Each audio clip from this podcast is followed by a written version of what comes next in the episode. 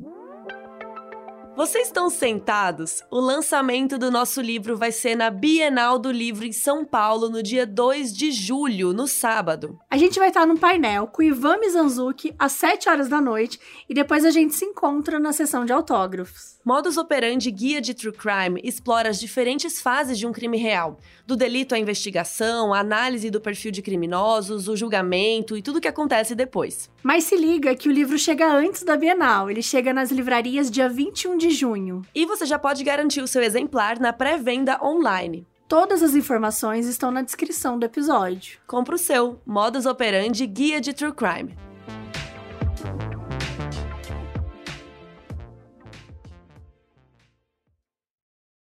O programa a seguir pode conter descrições de extrema violência e não é recomendado para pessoas sensíveis.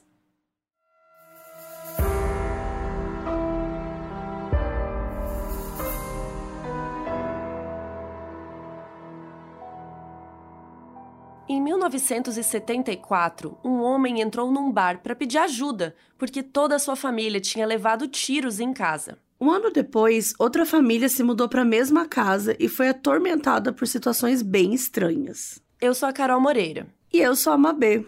E hoje a gente vai contar a história da casa mal assombrada de Amityville.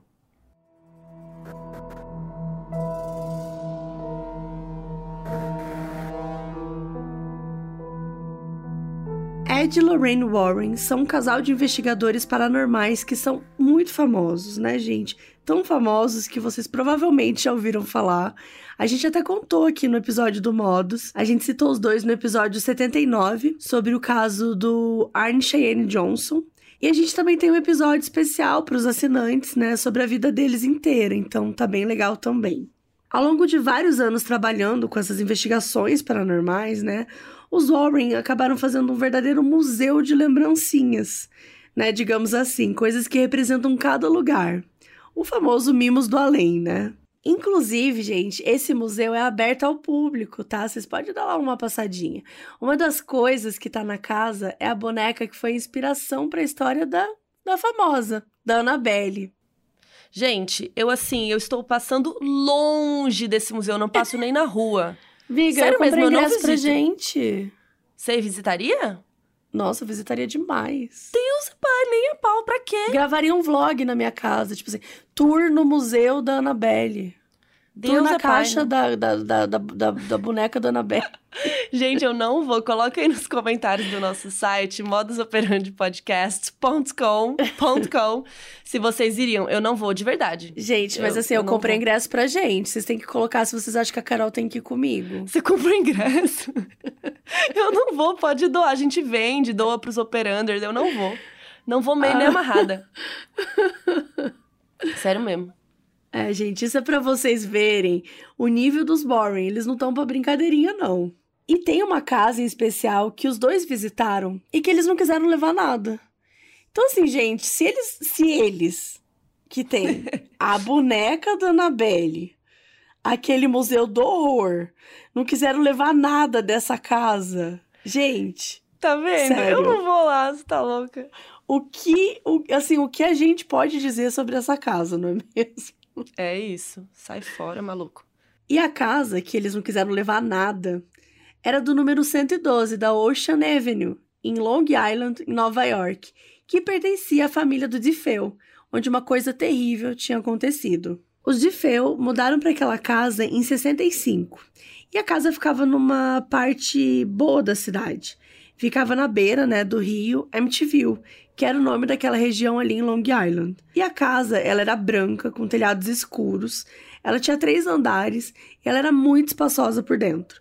Tinha piscina, também tinha espaço para guardar barcos. E a família conseguiu se mudar para uma parte melhor da cidade porque o Ronald DeFeo, né, o patriarca, ele trabalhava com o pai da Louise, a esposa dele, né? Ele trabalhava com o sogro dele. E ele trabalhava numa concessionária no Brooklyn. Então ele ganhava muito bem e tal, e podia arcar com essa casa mais topzera ali. Foi um alívio quando eles conseguiram se mudar do apartamento apertadinho que eles tinham no Brooklyn para aquela casa, num lugar muito mais familiar e tranquilo. E o alívio foi tanto, gente, que eles até colocaram uma placa na frente da casa escrito High Hopes, que em português seria tipo grandes expectativas, grandes esperanças. Tipo assim, o, famoso vem aí, né? Se a gente for usar em, em português mesmo que a gente fala. Mas é como se aquela casa fosse um símbolo da esperança, né? Que eles tinham num futuro melhor e mais tranquilo. Apesar de tudo parecer ótimo, as coisas em casa não eram muito boas, porque o Ronald, o pai, era muito abusivo, tanto física quanto psicologicamente. Ele era agressivo com a esposa e com quase todos os cinco filhos. Quase sempre alguém começava uma briga em casa, então todo mundo estava sempre gritando. Mas quem tinha sido pego para Cristo mesmo era o Butch, o filho mais velho, que o nome de verdade era Ronald DeFeo Jr., mas todo mundo chamava de Butch.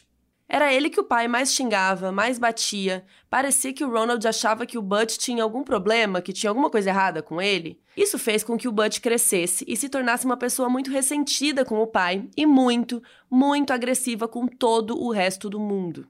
Tanto que chegou num ponto que ele e o pai brigavam de trocar soco mesmo, assim. Olha o nível da situação. Quando o Butch fez 18 anos, o pai dele arrumou um emprego para ele na concessionária que ele trabalhava. Só que o Butch raramente aparecia para trabalhar. E mesmo assim, o pai pagava. Amo. Você entra com salário, eu entro com nada.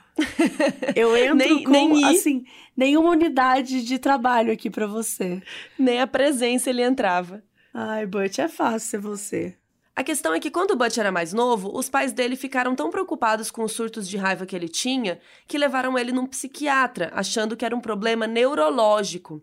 Engraçado, né? Que eles nem pensaram que podia ser só um, reflexo ali do ambiente merda que eles estavam, né? Que eles viviam, dessa casa caótica, né? Mas tudo bem. O psiquiatra examinou o Butch e disse que neurologicamente não tinha nada de errado e mandou eles embora.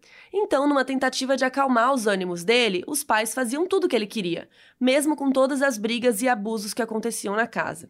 Era uma dinâmica que não estava dando muito certo e o resultado ia ser mais catastrófico do que qualquer um esperava.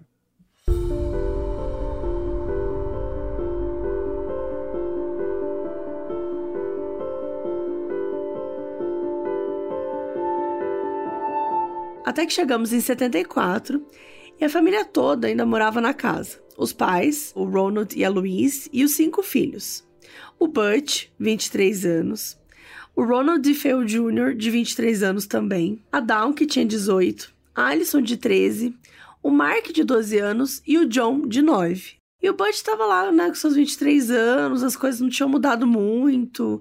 Porque ele ainda estava lá trabalhando com o pai dando aqueles migué dele também, sempre que ele queria escapar para usar droga. Até que um dia, as brigas pararam de vez. No dia 13 de novembro de 74, o Bud saiu mais cedo do trabalho para encontrar uma namoradinha e um amigo e comentou com eles que tinha tentado ligar na casa dos pais o dia todo, mas que ninguém atendia. E ele tentou várias vezes ao longo do dia, e nas poucas horas que ele passou com a namorada, né, e com os amigos no bar, ele comentou, era estranho ninguém estar tá atendendo, porque os carros estavam na garagem. Para os amigos, ele não pareceu estar tá preocupado, parecia mais assim irritado com a situação, né? Porque ele não estava se apressando assim para voltar para casa, ele só estava aparentemente achando estranho. Deu mais ou menos umas seis da tarde, ele se despediu dos amigos e foi para casa. E não demorou muito até que ele voltasse correndo para o bar meia hora depois, dizendo que os pais dele tinham levado tiros. Rapidamente, os amigos dele e outras pessoas né, que estavam no bar foram correndo para casa junto com o Butch. Só que quando chegaram lá, não tinha mais nada para ser feito, todo mundo estava morto, tanto os pais quanto todos os seus irmãos. Quando a polícia chegou na casa, o que ela encontrou foi perturbador. Ao que tudo indicava, né, todas as pessoas da casa tinham sido mortas enquanto dormiam, porque estava todo mundo na cama e com as roupas de dormir. Então, né, teoricamente, eles estariam mortos desde manhã. Os corpos estavam deitados de bruços, com a cabeça descansando nos braços. E todos eles tinham sido mortos com tiros de rifle. O pai, né, o Ronald, tinha 43 anos na época e ele foi morto com dois tiros na lombar. Já a mãe, Louise, também com 43 anos, foi morta com dois tiros na cabeça. Os dois irmãozinhos do Butch, o Mark e o John, foram mortos com tiros nas costas, os dois na altura do peito. A Ellison tinha sido morta com um tiro na bochecha e a Dawn estava com um tiro na parte de trás do pescoço. A cena do crime era horrorosa e meio assustadora, já que todos os corpos estavam deitados na mesma posição e a cena tinha várias inconsistências. De acordo com um especialista, algumas coisas indicavam que a família podia ter sido morta em outro lugar e movidos cada um para sua cama para forjar que eles foram mortos enquanto dormiam, né? Tipo, dormiam lá de manhã cedo e aí à tarde o Butch saiu e tal e agora na volta dele eles ainda estavam lá, né? A polícia também achou estranho que ninguém tinha ouvido nada ou acordado, já que as autópsias provaram que pelo menos a Louise e a Allison estavam acordadas na hora que elas foram atingidas. Será que elas estavam acordadas porque elas já tinham ouvido algo acontecendo? A Ellison não teve tempo de correr, de gritar, de chamar outra irmã? Enfim, a polícia tinha muitas perguntas e nenhuma resposta. Só tinha o Butch, que acabou se tornando o principal suspeito.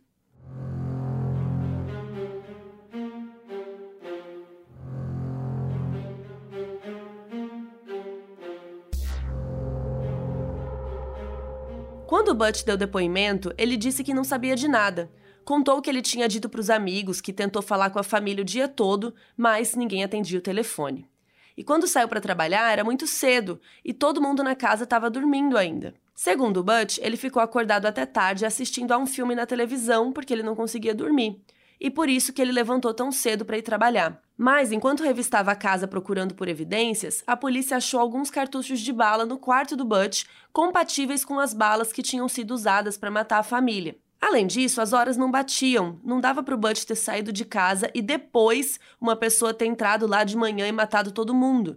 Porque a Alison, o Mark e o John também acordavam cedo para poder ir para aula. Então, assim, alguém teria notado que eles não tinham ido para a escola.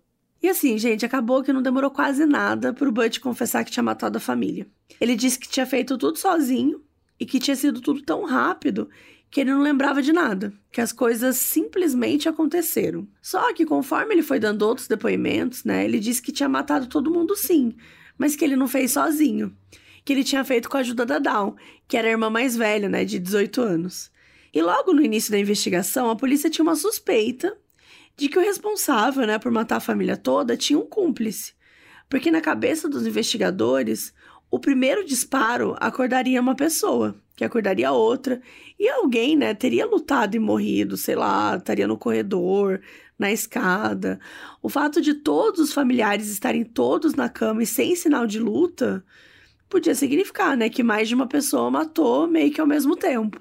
Ainda pensando nisso, a polícia também descobriu uma evidência curiosa. O pijama da Dal tinha resíduos de pólvora não queimada, ou seja, ela teria disparado uma arma pelo menos uma vez naquela noite. Vários jornalistas que cobriram o caso na época, né, policiais e jornalistas e tal, que estudam o caso ainda hoje, né, como Rick Ozuna, por exemplo, dizem que acreditam que os disparos tenham sido feitos por duas pessoas diferentes. Isso também explicaria porque os DeFell não lutaram contra os tiros e estavam dormindo na mesma posição quando os tiros aconteceram. Pode ser que alguém além do Butch tivesse envolvido para segurar as pessoas enquanto ele atirava. O fato do Butch ter dito que a Dawn estava junto no crime só aumentou essa suspeita da polícia e essa teoria acabou ficando bastante forte. Só que o Butch mudava de confissão toda hora e toda hora o crime tinha acontecido de um jeito diferente. Por exemplo, em uma das confissões, ele disse que o plano era ele e a Dawn matarem os pais e não os irmãos. Então, quando ele percebeu que a Dawn tinha matado as crianças também, aí que ele teria ficado com raiva e matado ela. Isso explicaria por que não tinha sangue ou pedaços de matéria cerebral na cabeceira da cama dela, já que nesse caso a Dawn teria sido morta pelo Butch em outro lugar e colocada na cama dela para ficar parecida com as outras pessoas da casa. Enfim, o Butch sempre mudava o jeito que o crime acontecia, mas em todas as versões a Dawn estava com ele. E isso fez com que tanto a polícia como alguns jornalistas que trabalhavam cobrindo o caso passassem a considerar a Dawn nos possíveis cenários. Um desses jornalistas, o Rick Morrow, disse que ela poderia estar envolvida, a, a Dawn, né, a irmã mais velha, porque o Butch mencionou ter visto uma figura encapuzada entregando o rifle para ele e dizendo que tinha que matar a família. E como o Butch era mega viciado em heroína e LSD, essa podia ter sido uma mistura da verdade com alucinação. E que a figura encapuzada, na verdade, era a Dawn. Uma outra teoria é que o Butch e a Dawn mataram todos os membros da família, né, um por um. Mas conforme o efeito das drogas e dos remédios foi passando, ele percebeu o que eles tinham feito e matou a Dawn por raiva. E, gente, assim, a verdade verdadeira mesmo Sobre o que aconteceu, a gente nunca vai saber. Essa é daquelas histórias que a gente enlouquece com as teorias, que a gente fica na dúvida mesmo do que realmente aconteceu. Porque só o Butch poderia contar. Só que ele sempre muda a história. Fato é que ele matou a família. A gente só não sabe se teve ajuda da Dawn ou de outra pessoa. Mas tem mais uma coisa que aponta para o fato do Butch não ter feito aquilo sozinho. Uma coisa que só apareceu muito tempo depois. Um policial que estava vigiando a casa naquela noite, por conta de algumas suspeitas, né, de que a Dal estava envolvida com drogas, disse que viu ela saindo da casa com uma arma, vestindo um casaco de neve. Agora, por que isso não foi dito, né, para a polícia na época do crime? E por que esse policial procurou um jornalista tempos depois? Aí não dá para saber. Bom, o fato é que não tinha a Dawn para indiciar, só tinha o Butch. Então foi ele que a justiça julgou. Ele ficou preso aguardando o processo, que só foi acontecer quase um ano depois, em outubro de 75. Na audiência preliminar, foi declarado que o Butch estava apto a ser julgado e que existiam provas suficientes contra ele para que ele fosse acusado do homicídio de seis pessoas. Além disso, o Butch estava esperando a sentença de um outro julgamento relacionado a drogas. O advogado dele, o William Weber, tentou usar a alegação de insanidade por causa dos remédios e das drogas, e também porque o próprio Butch às vezes dizia que tinha ouvido vozes mandando ele matar a família. O Weber também disse que esse era o motivo pelo qual o Butch mudava tanto de história, que era simplesmente porque ele era intelectualmente inapto. No julgamento, um ponto foi levantado que corroborou a teoria de que os corpos tinham sido movidos para parecer que estavam todos de bruços dormindo. Um médico do Mark DeFell, que era um dos menininhos, disse que ele tinha sofrido uma lesão enquanto jogava futebol que impossibilitava que ele dormisse de bruços. Além disso, o namorado da Dawn, o William David, testemunhou que ela fazia uso de LSD e outras drogas e que ela estava com raiva dos pais por eles não deixarem que ela morasse com ele. Mas ainda assim, o que realmente aconteceu naquela noite nunca foi revelado. E o júri não acreditou na alegação de insanidade. No dia 21 de novembro de 75, o Butch foi condenado a seis sentenças de 25 anos de prisão, a serem cumpridas consecutivamente, né? e foi isso que aconteceu. Tanto que em 12 de março de 2021, ele morreu aos 69 anos de idade, enquanto ainda estava sob custódia da polícia no Sullivan Correctional Facility, em Nova York, e a causa da morte não foi revelada. Durante todo o tempo que ele ficou preso, né, até o dia da sua morte, o Butch seguiu dizendo que a irmã Dawn foi a sua cúmplice nos assassinatos e que ele só não se arrepende de ter matado o pai, o Ronald. Apesar de todas as motivações que o Butch deu para o crime, né, e de todas as versões diferentes que ele deu para o que aconteceu naquela noite, a que mais ficou marcada foi a que ele contou que ele viu uma figura encapuzada na casa que disse que ele tinha que matar toda a sua família. E é por isso que essa história não termina aqui.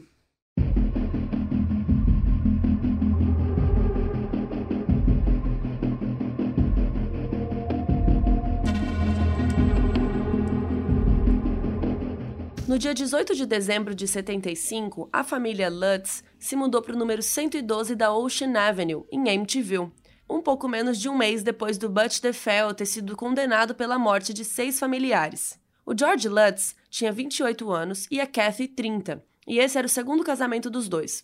A Kathy tinha três filhos do primeiro casamento: o Daniel, de 9 anos, o Christopher, de 7 e a Melissa, de 6, que eles chamavam de Missy. O George trabalhava no ramo de construção como agrimensor, uma pessoa responsável por coletar, organizar e catalogar qualquer tipo de informação que seja útil para a documentação legal de um terreno ou uma propriedade, seja para construção civil quanto para construções governamentais. Por isso, os Lutz procuravam uma casa que fosse grande o bastante para dar conforto para as três crianças e que também tivesse um lugar onde o George pudesse montar um escritório para ele. A casa na Ocean Avenue parecia perfeita e os Lutz logo se animariam para comprar, mesmo sabendo da história do assassinato que tinha rolado por lá. Eles não ficaram incomodados com isso, até se animaram porque era uma casa muito boa e ela estava barata, né? E, enfim, eles não pegaram só a casa, eles até compraram alguns móveis originais da família que estavam guardados num depósito e pagaram 400 dólares por várias coisas, tipo sofá, aquecedor, cadeiras, mesa, um monte de coisa. E apesar deles não serem supersticiosos, os dois concordaram em chamar um padre amigo da família para abençoar a casa no dia da mudança, no dia 18. Só por uma questão de, né, good vibes, né? Vai que. Vamos, abençoa aí, sei lá. Mas é justamente aqui que as coisas estranhas começam a acontecer. Bom, o padre chegou na casa por volta de uma e meia da tarde para abençoar tudo e entrou em um dos quartos para começar os trabalhos. E aqui vale um disclaimer. Alguns lugares falam o nome do padre e alguns lugares falam um nome fictício para proteger a identidade dele. Então, nesse episódio, a gente vai chamar ele apenas de o padre, tá? O personagem padre. Eis que o padre começou a trabalhar ali, e assim que as primeiras gotinhas de água benta tocaram no chão da casa, o padre ouviu um homem dizer: "Saia daqui". Só que quando ele virou para ver, não tinha ninguém além dele no quarto. O padre passou o dia inteiro, né, com esse pressentimento ruim, e aquela voz que ele ouviu só confirmou o desconforto que ele vinha sentindo. Mas ele não disse nada para o casal naquela hora. Depois que ele saiu da casa, por volta das quatro da tarde, o padre, gente, sentiu como se o carro dele estivesse sendo empurrado para fora da pista. E assim, todo tipo de coisa começou a acontecer. Até o capô do carro abriu do nada, enquanto ele estava dirigindo normal, tá? Normal. A porta abriu, gente, o um pesadelo. Que Gente, esse carro é um Transformer, sabe? abre o capô, abre a porta, daqui a pouco ele sai voando. Eu não sei se é o Herbie ou se é um Transformer, essa porra. Deus é pai. E quando o carro finalmente parou na estrada, ele saiu correndo, né? Vazou do carro, pediu para um amigo ir buscar ele, enquanto o guincho, né, ia tirar o carro da estrada. Mas calma, gente. Esse foi só o primeiro dia.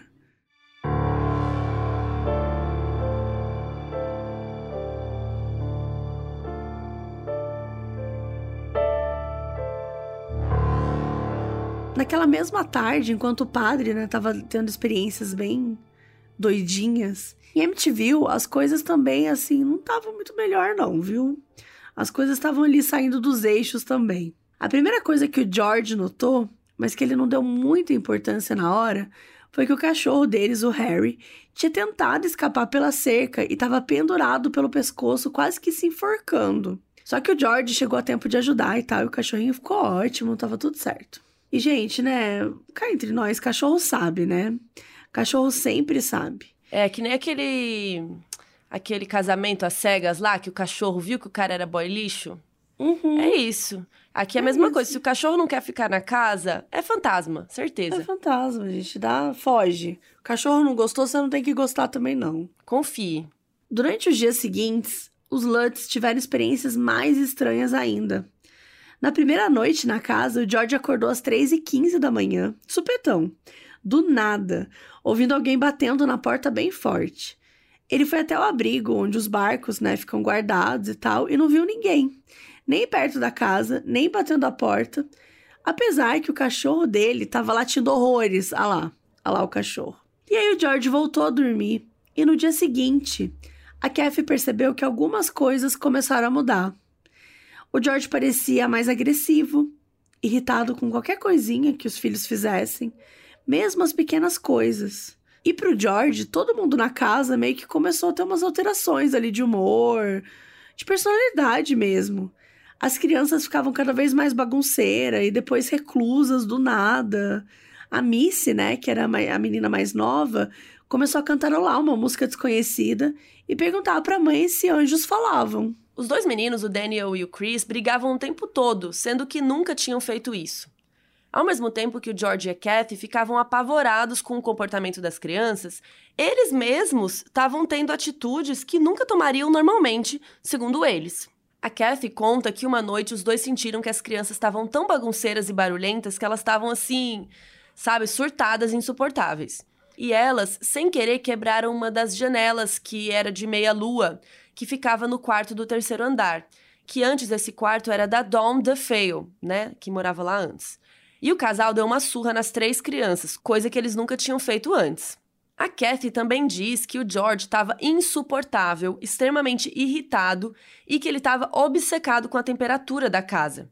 Segundo ele, ele sentia um frio muito intenso, que chegava até os ossos, E apesar de ser dezembro nos Estados Unidos, que é bem próximo do Natal, e a temperatura tá realmente muito gelada, a Kathy fala que o termostato da casa marcava 26 graus. E mesmo assim o George passava o dia inteiro do lado da lareira jogando cada vez mais lenha. E ele já estava num nível assim que ele não trabalhava mais, não tomava banho, não se barbeava. Sempre ele estava ou dormindo, ou brigando com as crianças, ou do lado da lareira jogando mais lenha tentando se esquentar. E várias e várias coisas estranhas e macabras foram acontecendo. Teve o dia que uma quantidade absurda de moscas simplesmente grudou na janela do quarto de brinquedos no terceiro andar. Eram tantas moscas que o quarto chegou a ficar escuro. E ninguém entendeu nada, porque não costuma ter moscas naquela quantidade, naquela época, no frio, né? Tava um puta frio. E como se aquilo não bastasse, um líquido estranho e preto apareceu em todas as privadas da casa que não saía por nada. E vocês lembram do padre que foi abençoar a casa no primeiro dia. Ele não conseguia parar de pensar no que tinha acontecido e chegou a ligar para a família para dizer para eles ficarem longe de um quarto específico lá, que ficava no segundo andar da casa. Uma noite, quando George percebeu que a porta da frente tinha sido aberta à força, de dentro para fora, aparentemente sozinha, a Kathy correu para os quartos das crianças com medo de que alguma coisa tivesse acontecido com elas, mas os três estavam dormindo, bem de boa, bem calmos. Só que vocês estão sentados? Os três estavam dormindo de bruços, com a cabeça descansando em cima dos braços cruzados.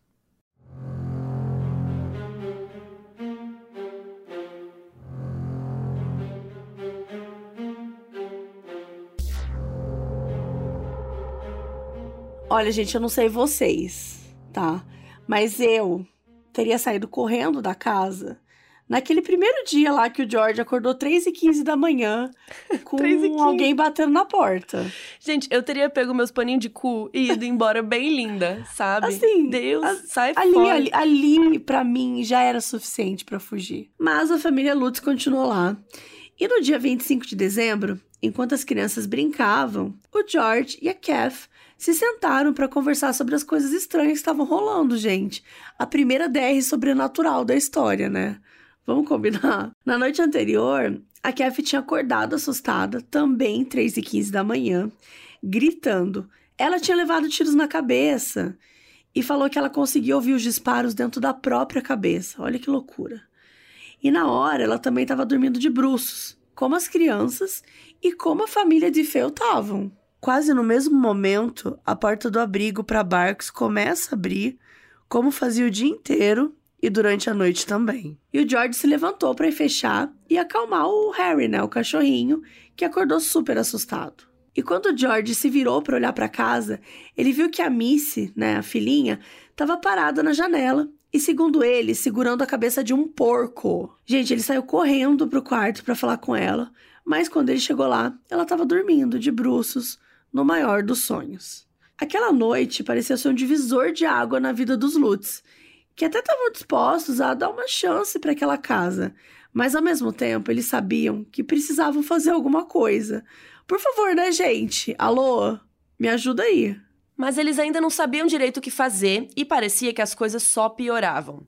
A Missy passou a falar sobre um amigo imaginário que ela tinha e que era um porco chamado Jody que tinha os olhos vermelhos e que estava sempre brincando com ela. Meu Deus. O George e a Kathy tinham cada vez mais visões e sentiam cada vez mais a presença de seres na casa que estavam brincando com a sanidade deles. Enquanto a Kathy sentia cada vez mais perfumes estranhos no ar e pessoas encostando nela, o George estava cada vez mais obcecado com o abrigo de barcos e com a lenha do aquecedor. E o medo só ia crescendo e crescendo e atingiu o ápice nos dias 12, 13 e 14 de janeiro, apenas 28 dias depois que a família chegou na casa. Na madrugada do dia 12, os cinco estavam no quarto principal. Naquele ponto, George e a Kathy estavam dormindo em poltronas e as crianças estavam dormindo na cama de casal de tanto medo que eles tinham de ficar sozinhos à noite. E, mano, eles dando chance pra casa, dormindo em poltrona. Gente, a gente vai Por dar uma chance pra casa, mas a nossa vida é essa merda aqui. A, a, nossa vida é essa merda aqui. Todo mundo no mesmo quarto, passando escondido, frio. com medo, passando Ai, frio. Mano. Vamos, Gente. mas vamos dar uma chance. A gente É, tem que bom é coração. essa? O George acordou meio assustado e sendo sacudido pela Kathy, que estava chorando apavorada junto com as crianças. Os quatro estavam parados olhando para ele. Segundo a Kathy, o George começou a gritar que estava se despedaçando.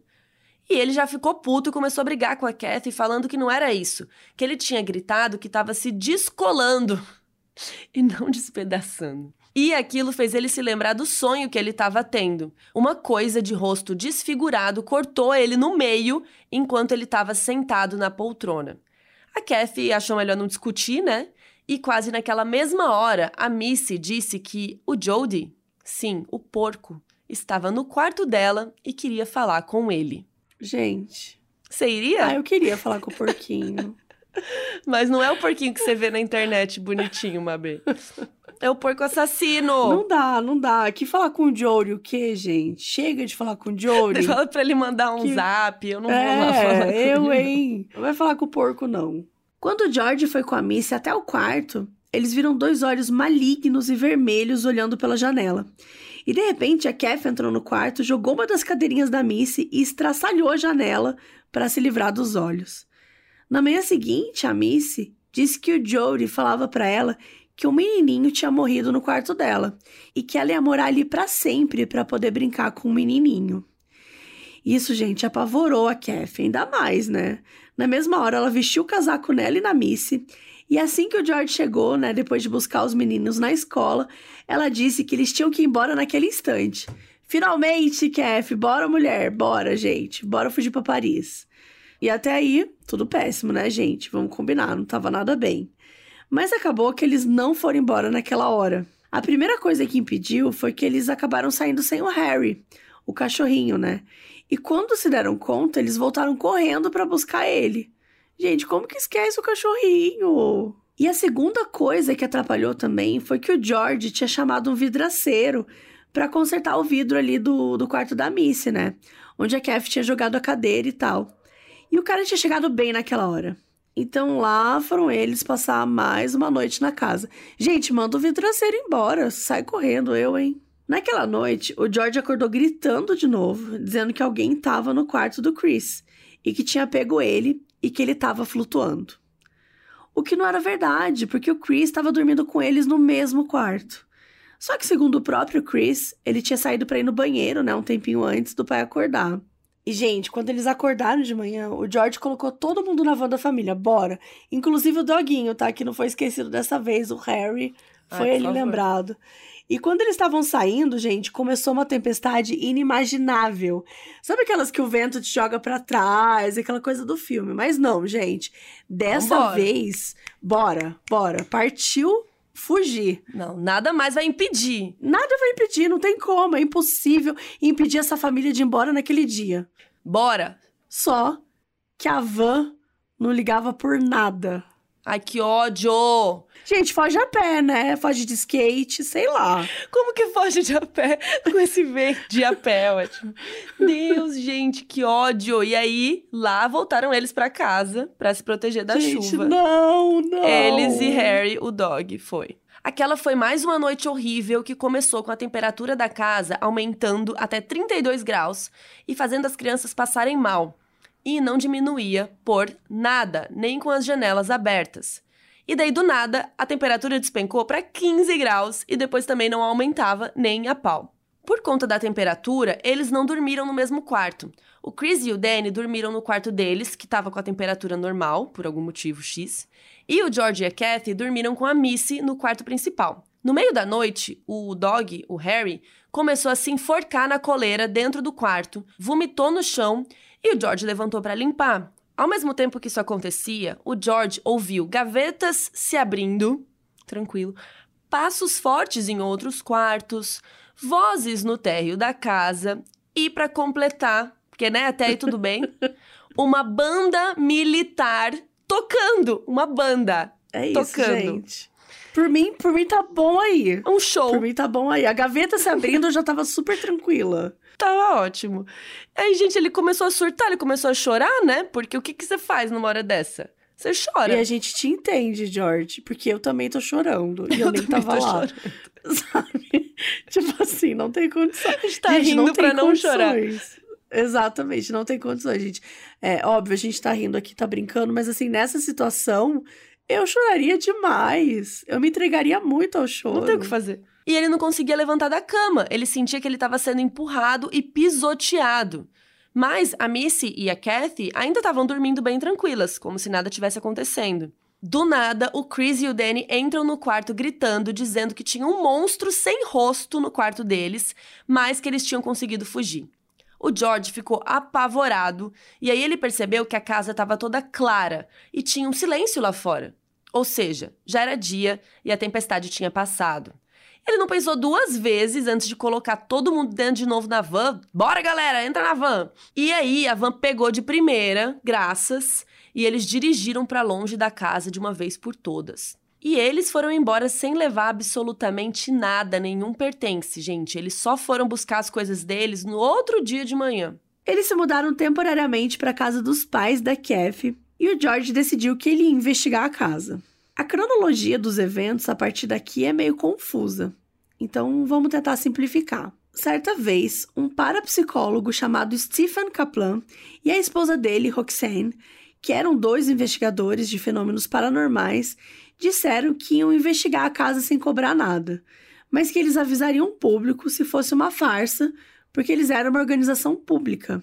E eles deram uma entrevista para um jornal dizendo que iam investigar a casa, e daí o George ligou para ela furioso, né? Porque ele não queria publicidade. E agora ia ter que cancelar o serviço. Só que, ao mesmo tempo, o George, a Kathy e o advogado de defesa do Butch fizeram um pronunciamento para a imprensa. Sim, gente, do nada, do nada apareceu o advogado de defesa aí do Butch, tá? O, o William Weber, que, que de, defendeu, né, o Butch na época e tal, que ele foi acusado de matar os familiares. Segundo o advogado, ele queria falar com os Lutz porque os dois tinham recebido uma proposta para um livro e para um filme. E segundo os Lutz, o advogado queria conversar com eles para poder ajudar o Butch numa eventual audiência de apelação da sentença. E o que aconteceu com eles poderia explicar né, o estado psicológico que o Butch estava naquela noite. O advogado também disse que quando ele foi conversar com George e com a Kathy, ele levou várias fotos do crime e contou várias coisas, como a posição que os Defeu estavam dormindo e tal, coisa que os Lutz depois disseram em entrevista, né, sobre as experiências que eles tinham tido na casa. Percebe que essa história tá meio mal contada? Porque o advogado diz que os Lutz usaram as informações que ele falou para construir a história, mas os Lutz dizem que o advogado que veio querendo vender a história já.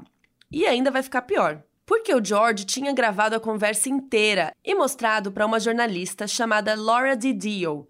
E na fita, o advogado falava o tempo todo sobre como eles podiam vender aquela história e tinha até valores para mostrar para eles. Mas, segundo o advogado, o George e a Kathy, na verdade, usaram as fotos que ele mostrou para encorpar a história deles. Enfim, o que aconteceu foi que essas duas partes nunca mais se falaram e o George pediu a ajuda de outras duas pessoas, o casal Ed e Lorraine Warren, que a gente mencionou no início do episódio. No dia que os dois chegaram lá, em fevereiro de 76, o George encontrou eles na calçada, nem quis chegar mais perto. E assim que a Lorraine entrou, ela já percebeu que alguma coisa estava muito errada. No documentário The Real MTV Horror, produzido em 2005, a Lorraine disse que dava para saber que aquela casa estava infestada com alguma coisa além de espíritos humanos. E esse não foi o primeiro documentário produzido sobre o caso, porque, como a história da mansão tinha tomado proporções enormes, um canal de televisão de MTV resolveu cobrir as investigações do Ed e da Lorraine e levaram repórteres e jornalistas para casa. Segundo a Lorraine e segundo a Laura, a jornalista que também estava lá, as pessoas na casa foram afetadas por alguma coisa que mudou a personalidade delas e outras coisas mais físicas, como, por exemplo, um dos câmeras que estava lá começou a sentir dores como se ele tivesse sendo esfaqueado no peito. Além da Lorraine, tinham outros investigadores paranormais, e uma delas, uma mulher chamada Mary Downey. Ela disse que conseguia ver uma menina observando ela de uma das janelas do lado de fora da casa. No documentário, a Lorraine diz né, que ela olhou para um dos câmeras e falou que esperava que esse fosse o mais próximo do inferno que ela já chegaria. Só que depois que eles já estavam lá um tempo, os repórteres se convenceram de que não iam conseguir nada visual ali, que eles não tinham nada além da reação das pessoas. E mais tarde, depois que os repórteres revelaram algumas fotos que foram tiradas dos corredores, numa delas eles viram que parecia ser um menininho saindo do quarto que era da Missy, a filhinha mais nova dos Lutz. Quando o, um dos repórteres né, mostrou a foto para ela, a Missy falou que aquele era o menininho com que ela costumava brincar naquele quarto. Que menininho! Gente, pelo Como amor assim? de Deus. Foge, de... não, sério. E eles lá, amontoados no quarto, dando chance para casa. Vamos dar uma chance. Ah, não, pelo amor de Deus. Vale notar que no documentário, os repórteres dizem que não tinha nenhuma criança na casa. Mas alguns lugares dizem que uma das repórteres tinha levado o filhinho dela naquele dia. E ele estava assim andando pela casa. Mas a equipe não desistiu. Em outra ocasião, levaram para dentro da casa o maior caçador de fantasma dos Estados Unidos da época, um cara chamado Hans Holzer, que ele era professor e doutor em parapsicologia, e uma mulher também chamada Ethel Johnson Myers, que era médium e pretendia ser um canal ali entre o espírito da casa e os jornalistas. E quando eles entraram, a mulher imediatamente começou a falar numa voz que não era dela, dizendo que os espíritos estavam bravos porque aquele era um lugar sagrado para os indígenas. E ela já tinha sentido a presença de indígenas naquele lugar antes mesmo de entrar. A conclusão que o professor Roser chegou, né, foi que a casa tinha sido construída em cima de um cemitério indígena.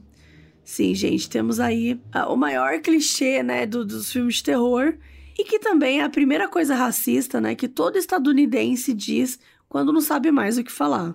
Essa última e mais ou menos a definitiva investigação, né, que, que aconteceu na casa de MTV, escancara um dos lados mais horríveis da história dos Estados Unidos, que é o racismo crescente e constante contra os nativo-americanos, os indígenas da Ilha da Tartaruga, né, que é como os nativos chamam a terra que a gente conhece como América do Norte. O fenômeno cemitério indígena ou Indian Burial Ground é uma coisa tão comum que até tem uma página no Wikipedia. Isso acontece quando qualquer coisa que fuja do normal e que não tem uma explicação muito lógica, é, então qualquer coisinha que acontece numa casa, numa construção, alguma coisa assim, é porque aquela coisa foi construída em cima de um cemitério indígena e por isso é amaldiçoada. E enfim, tudo isso surgiu exatamente com a história de MTV. E é bem idiota essa explicação, né? Não sei nem se a gente precisava explicar, mas vamos explicar, porque isso é muito prejudicial. Primeira coisa que isso coloca a cultura indígena norte-americana, né? Mas enfim, cultura indígena como um todo, como uma fantasia, um folclore, né? Uma coisa mágica, uma coisa que não existe. Quando na verdade é muito real, né? É muito específico para cada povo daquele território. Segundo, porque a ideia de que os terrenos são amaldiçoados perpetua a ideia de que ser indígena é uma coisa ruim, né? Que é uma coisa, ó, oh, do mal, é, né? Bruxaria, sei lá, não tem nada a ver. E por último, porque tira o foco real do que realmente é importante, que é a preservação dos territórios que são sagrados para as pessoas indígenas, né, para os povos indígenas, e que vêm sendo destruídos aos montes até para que artefatos encontrados nesses terrenos sejam levados para museus, né? Se a casa dos DeFell foi realmente construída em cima de um lugar onde indígenas enterravam seus mortos, não sabemos. E mesmo se fosse, isso não quer dizer que o terreno seja assombrado. Mas, na verdade, que a construção foi desrespeitosa com o povo a quem pertencia aquele lugar. O livro Emptyville, do Jay Anson, é uma boa fonte de conteúdo para contar essa história, porque realmente tem muitas informações, é, tem informações tiradas de 45 horas de gravações que o George Lutz deu para o autor, mas esse cara se baseia numa teoria racista e isso faz com que a sua credibilidade também deva ser questionada. Esse livro foi publicado pelo Anson em 77 e instantaneamente entrou para a lista dos mais vendidos. Todo mundo queria saber mais, né, sobre o que tornava aquela casa tão assombrada e o que, que os Lutz tinham passado. E segundo o roteirista Sandom Stern, que trabalhou no filme, né, O Horror de MTV, lançado também em 77, as pessoas se simpatizavam com a história dos Lutz, porque as experiências que estavam sendo descritas, né, tinham acontecido de verdade com alguém. Elas não tinham sido imaginadas. Inclusive, gente, o George e a Kathy fizeram vários testes de polígrafo e eles passaram em todos eles. O que não significa nada, porque, né? O que, que o teste de polígrafo faz? Porra nenhuma. Bordão desse podcast aqui. Não faça teste de polígrafo. Mas enfim. Depois que o livro e o filme saíram, os Lutz continuaram aparecendo na televisão para contar sobre as experiências que eles tinham vivido. E além disso, gente, a cidade de Amityville começou a ser invadida por turistas que queriam ver a casa. Tanto que uma moradora, gente, chegou a contar que as pessoas arrancavam tijolos de uma moretinha na frente, como se fosse um souvenir, uma lembrancinha, sabe? Mas assim como veio a fama com o livro e o filme, também veio muita crítica. E algumas pessoas começaram a achar as histórias muito exageradas. Por exemplo, o jornalista Rick Moran conta que existem 116 inconsistências no livro, coisas que não batiam ou que aumentavam as histórias que o George contava ao longo dos anos. A Roxane Kaplan, esposa do primeiro parapsicólogo que falou com George Lutz, disse que no livro tinham coisas que o casal nunca tinha mencionado, tipo sobre levitação, portas abrindo, vidros quebrando, amigos demoníacos da Missy, é, as coisas pretas do vaso, enfim. Coisas que ou o autor inventou e disse que tinha sido, né, verdade, ou coisas que o George inventou e contou para o autor. Não sabemos. Outras pessoas, além da Roxanne, que chegaram a conversar com o George sobre a casa, disseram que o que ele contava tinha várias inconsistências, que ele mudava a história algumas vezes. Para terminar, o Rick Moran entrevistou a família que comprou a casa depois dos Lutz e eles disseram que a casa estava em perfeito estado. Até onde se sabe, nada de paranormal nunca mais aconteceu em Amityville.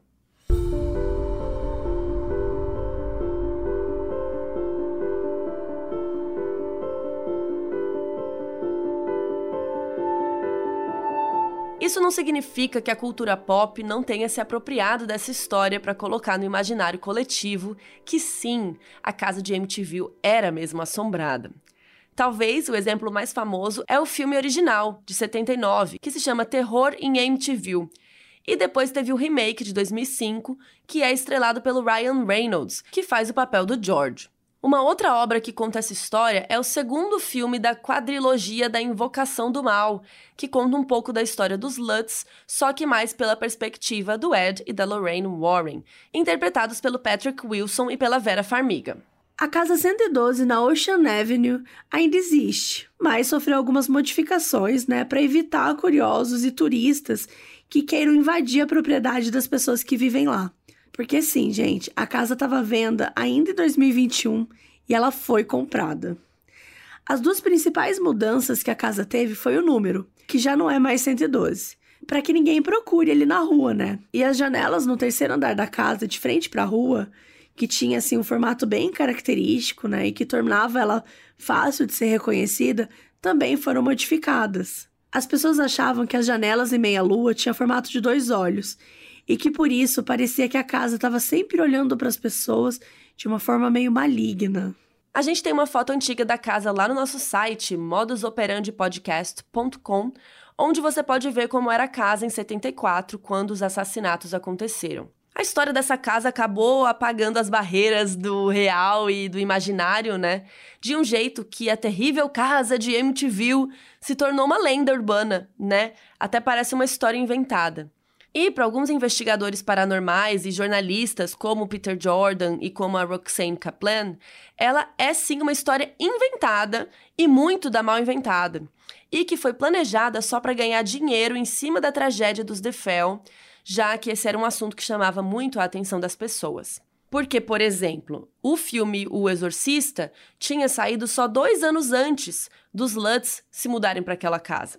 E já pro George Lutz, é muito difícil ter que lutar para dizer a verdade todos esses anos sozinho, depois que a mulher dele morreu. E a Lorraine Warren, que morreu recentemente, né, em 2019, acreditava que os espíritos se manifestaram pro Butch de Phil de um jeito diferente e pros Lutz de uma outra forma. Tudo ao redor dessa história gera uma controvérsia diferente. Por causa disso, é muito difícil até encontrar informações reais do que aconteceu sem que os livros e as matérias sejam escritas por pessoas que tomaram um lado específico da história.